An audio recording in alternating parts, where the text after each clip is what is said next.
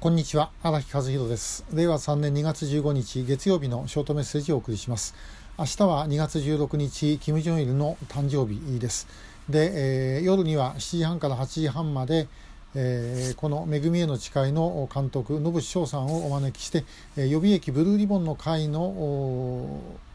ライブを行います、えー、このチャンネルではなくて予備役ブルーリボンの会のチャンネルで行います、えー、ぜひそちらもご覧ください。で、えー、明日キム・ジョンの話しようかなと思ってるんですけども今日は、えその父親キム・イルソンの、まあ、末期の話、えをします。で前にもちょっと話をしてるので、え重なる部分があるかと思いますけどもちょっとお聞きください。え、キム・イルソンが死んだのは1994年7月8日のことです。で、えー、そこに至る過程というのは実はあもう本当に壮絶なあバトルが行われた誰とバトルをやったのかというとキム・ジョンイルとキム・イルソン、えー、この2人です。で、えー、北朝鮮の本今日ここにないんですけども「衛星、えー、長く生きる」と書く「衛星」という本がありまして、えー、ここには、えー、キム・イルソンがあの死亡する前後約1年間のことをですね実録小説風に書いたものが載っかってます。で、えー、そこでずっと言われていることは何かというとキム・ジョンイルがいかにキム・イルソンを尊敬し大事にしていたかそして、えー、キム・イルソンがいかにキム・ジョンイルを信頼していたかということが延々と書いてあるんですね。で、えー、これはもちろんキム・ジョンイルが嫌だというようなものは北朝鮮で出せません。えー、ですからそうなるとですね、えー、キム・ジョンイルが書けといったことが書かれているそれは本人のことですから、えー、としか、まあ、考えられない。でこれは裏読みすると逆に考えるとですね、えー、いかにこの2人の間が関係が悪かったかということの証明にもなります。えー、そうやって読んでいくと非常によくわかる、えー、本です。でまああの日本語に翻訳して、え、あるんですけども私日本語の翻訳読んでないので分かりませんがおそらく結構都合の悪いところは変えられているはずです。で、えー、もしお読みになる方は原文朝鮮語で読まれた方がああの面白い、えー、と思うんですけども、まあ、結局ですねどういうことだったのかと。えー、キム・ジョンイルにまあ80年代ずっと任してきたわけですキム・イルソンは。でキム・ジョンイルはその間にキム・イルソンの権力を次から次へとだんだん奪い取っていったと。で、えー、そういう中でそれでもやっぱり父親はすごく怖かった。で父親に気に入られるように都合のいい情報だけを父親に渡してきた。でところがその父親がですね、えー、だんだんだんだんあのこれ本当にいいんだろうかというふうに思い始める、えー、特に90年代に入ってからですねで本当に息子の言ってる通りにうまくいってるんだろうかということに疑問を感じ始める。で、えー、そしてですねあのそれがあこの2人が一番はっきり衝突するのは、えー、1993年12月の労働党の中央委員会と最高人民会議国会、このをめぐるですねさまざまな権力闘争です。でこれにあたって、父親の関係する人間がある人は前に出てくるである人は後ろに引っ込むと。いうことになっているわけですね。例えばあの弟であるキム・ヨンジュがえずっと隠遁生活をしてたのを国家副主席にえする。でえ逆にキム・イルソンの腹心で改革開放派の、まあ、トップリーダーであったキム・ダルヒョンこの人が今度は左遷されると。まあ、様々なものが交錯します。生き返、えー、生き返で、えー、そしてですね、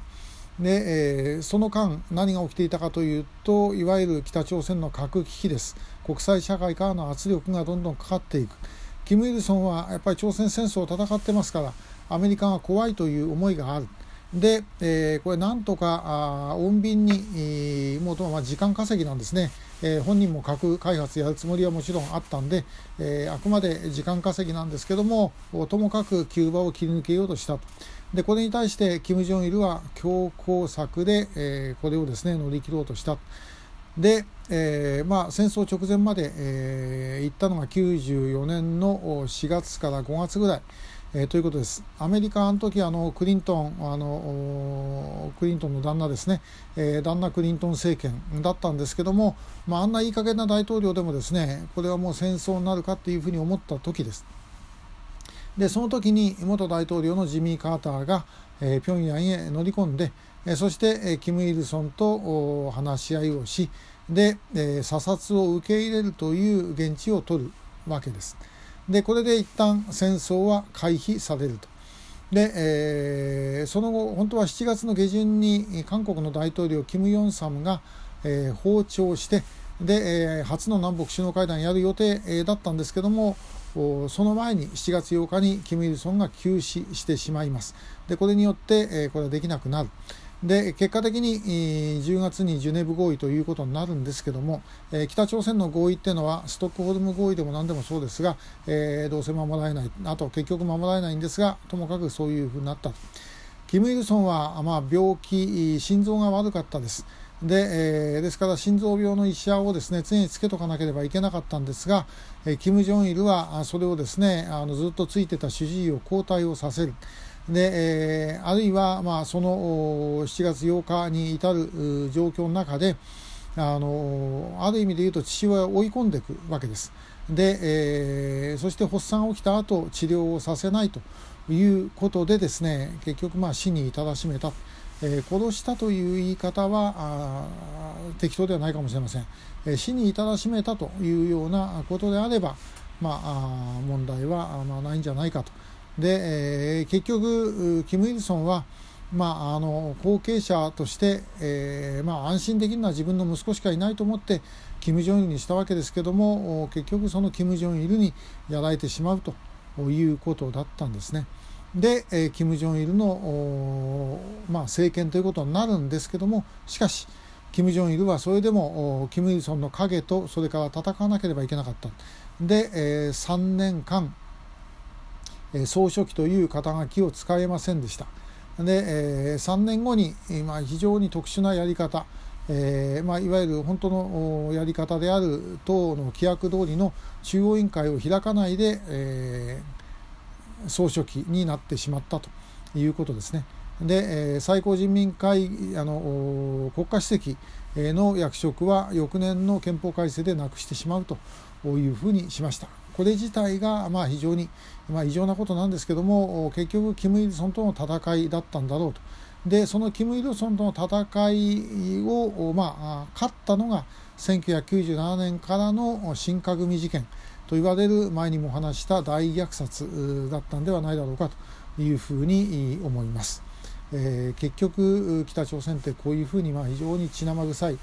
ことが続いてます、え、今でもおそらく平壌でそういうことが行われているんだろうと思います。そういう視点で、え、北朝鮮を見るとまた別の見方ができるんじゃないかなと、え思ったりしている次第です、え今日はあキム・ジョンイルの誕生日の前の日に、えキム・イルソンの最後のお話をいたしました、え今日もありがとうございました。